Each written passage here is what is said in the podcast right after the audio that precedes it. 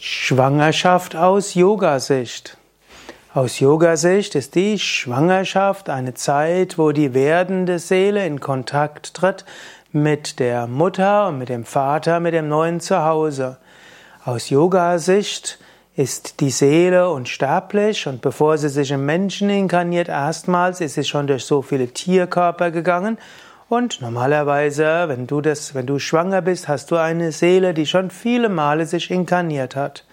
Schwangerschaft aus Yoga-Sicht heißt, dass du als schwangere Frau letztlich dich öffnest für diese Seele, die jetzt durch deinen Körper sich inkarnieren will.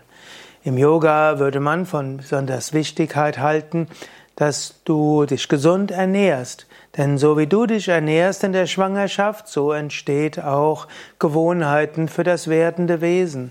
Es ist also wichtig, dass du dich gesund ernährst, vegetarisch ernährst, dass du auf diese Weise schon mal einen gesunden Geschmack für die Seele schaffst, die sich jetzt inkarniert und letztlich auch einen gewissen Geschmack übernehmen wird von der schwangeren Frau.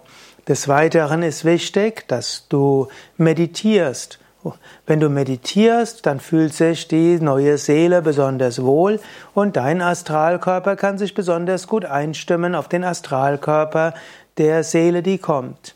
Indem du meditierst, fühlt sich die Seele auch irgendwo wohl, kann entspannen. Je mehr du meditierst in der Schwangerschaft, umso angenehmer werden die Jahre danach. Im klassischen Yoga wird empfohlen, dass Frau während der Schwangerschaft in Ashrams oder Tempel geht, um diese wohltuende Atmosphäre zu genießen. Das hilft auch dem werdenden Wesen. Auch Asanas und Pranayama sind aus Yoga-Sicht besonders wichtig.